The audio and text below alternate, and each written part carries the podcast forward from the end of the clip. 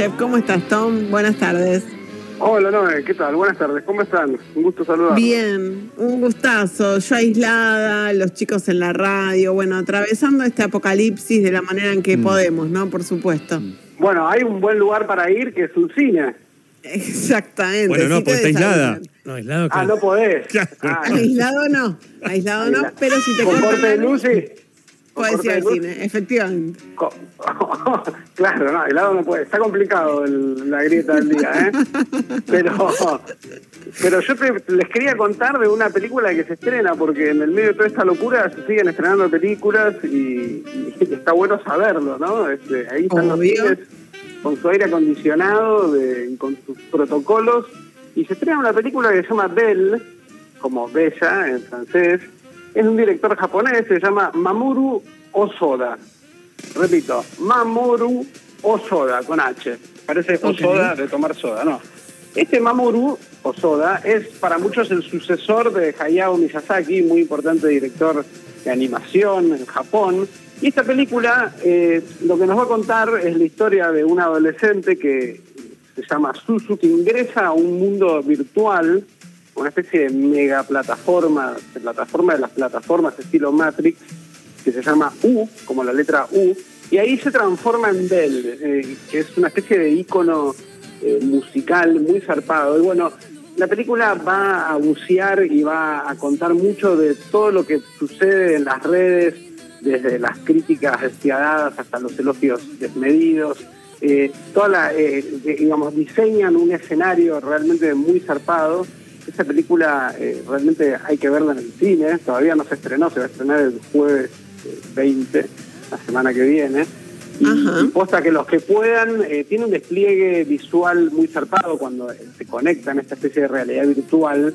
Eh, se hizo y justo después Facebook anunció que se iban a cambiar el nombre a Meta y que va a ser una mega plataforma, o sea, es algo que anda circulando.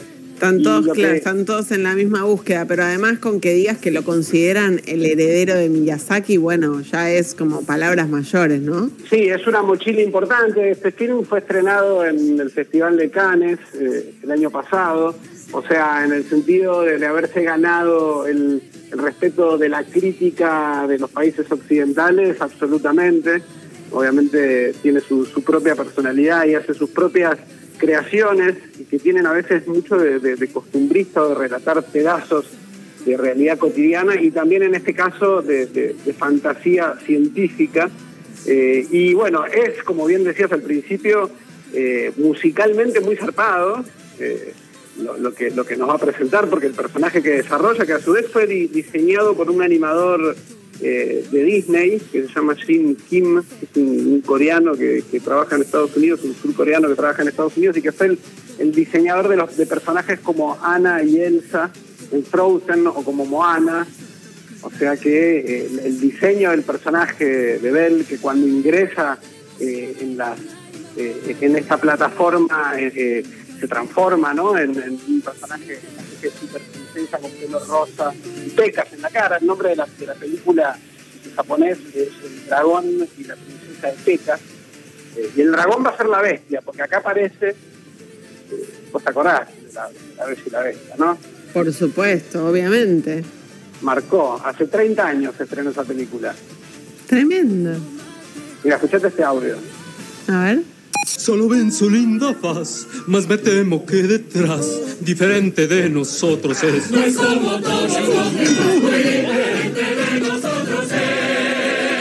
Desde el momento en que la vi tan linda, me dije a esta atraparé.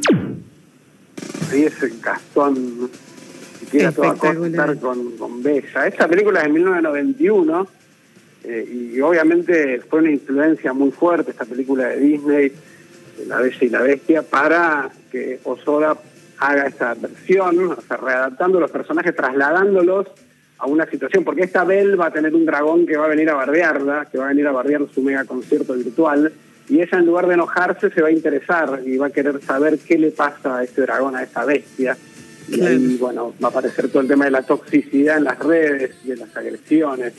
Y lo que él plantea en distintos reportajes, y se puede notar, no es una distopía en el sentido de Matrix, de donde una mega tecnología controla él es crítico de las corporaciones y de la comercialización de las redes y añora como al principio de Internet eh, no había un sentido principalmente comercial, sino un sentido de búsqueda de superar las fronteras, pero no ve una cuestión negativa per se en las redes, sino que pueden ser cosas buenas o malas, son herramientas.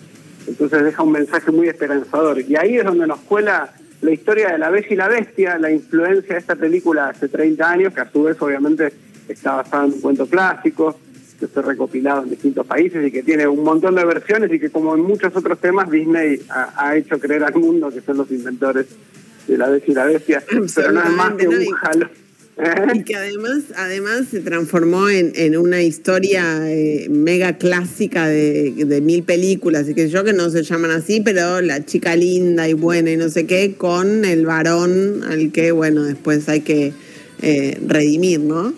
Sí, la verdad que si vos ves hoy la peli de 1991 con los ojos de hoy, tal cual, son siempre lo mismo. Tremendo. No, pero las cosas, porque vos decís, ¿por qué? ¿No? Siguiendo la de Disney, ¿esa por qué se enamora de la bestia que la tiene presa? O sea, es inadmisible. Claro. Eh, y, por qué nunca lo ves, ¿no? Hay un, hay un sketch de Saturday Night Live donde están la bella y la bestia diciendo que bueno, por fin se va a romper el hechizo. Y, el, monstruo dice, sí, por fin vos vas a dejar de ser la bestia. Y ella le dice, no, ¿quién dijo que yo soy la bestia? Dice, yo soy hermoso, le dice, mira, mira estos colmillos, mira, ahora vos a vos estás un poquito flojita de, de carne, como que le empieza a machirulear y al final todos le empiezan a decir que ella es la fea y se termina yendo. Pero también la, concepción de belleza y de, y de, y de bestialidad es súper estereotipada y la, y la redención de él es convertirse en un varón con belleza hegemónica, digamos. Sí, en la peli nueva no voy a spoilear No, no, claro, yo digo la historia pero va por otro lado. Claro, claro. La, clásica, vos sabés, Nau, te va a interesar esto. Hay una versión checa de fines de los 70, mm. de, La Bella y la Bestia, versión checoslovaca eh, de finales de los 70, donde la bestia es una, tiene cara de pájaro. Y, es bastante surrealista, eh, no, no apta para, para niñas. La voy a buscar entonces. Y también en los 40 hubo una versión francesa de, de La Bella y la Bestia, también en cine más en clave de terror. Y lo que hicieron en los 90 Disney, porque esta peli es muy importante porque junto con Sirenita marcó el renacimiento de Disney. Sí. Y sobre todo ahí brilló Howard Ashman, que fue el que le dio el estilo Broadway con las canciones y con esta onda musical. Claro, y también fue una de las pioneras en meter animación, eh, digamos, computada, ¿no? Con, computadora.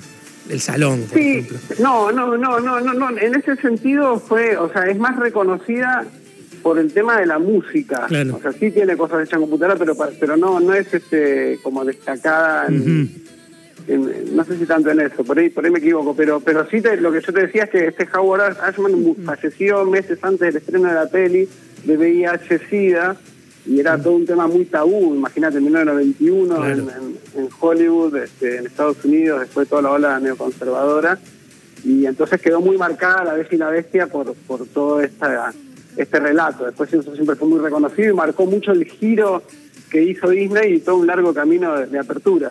Pero esta versión, bueno, viene a traer cosas nuevas, debates nuevos, este, tiene una, una visual realmente muy, muy playera, lo que es la, cuando entran en el mundo virtual es realmente espectacular.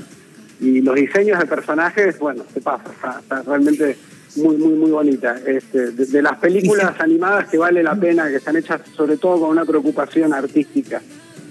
Y se estrena este jueves, ¿verdad? No, o sea, no mañana, sino el jueves de la semana. mañana y se suspendió para la semana que viene.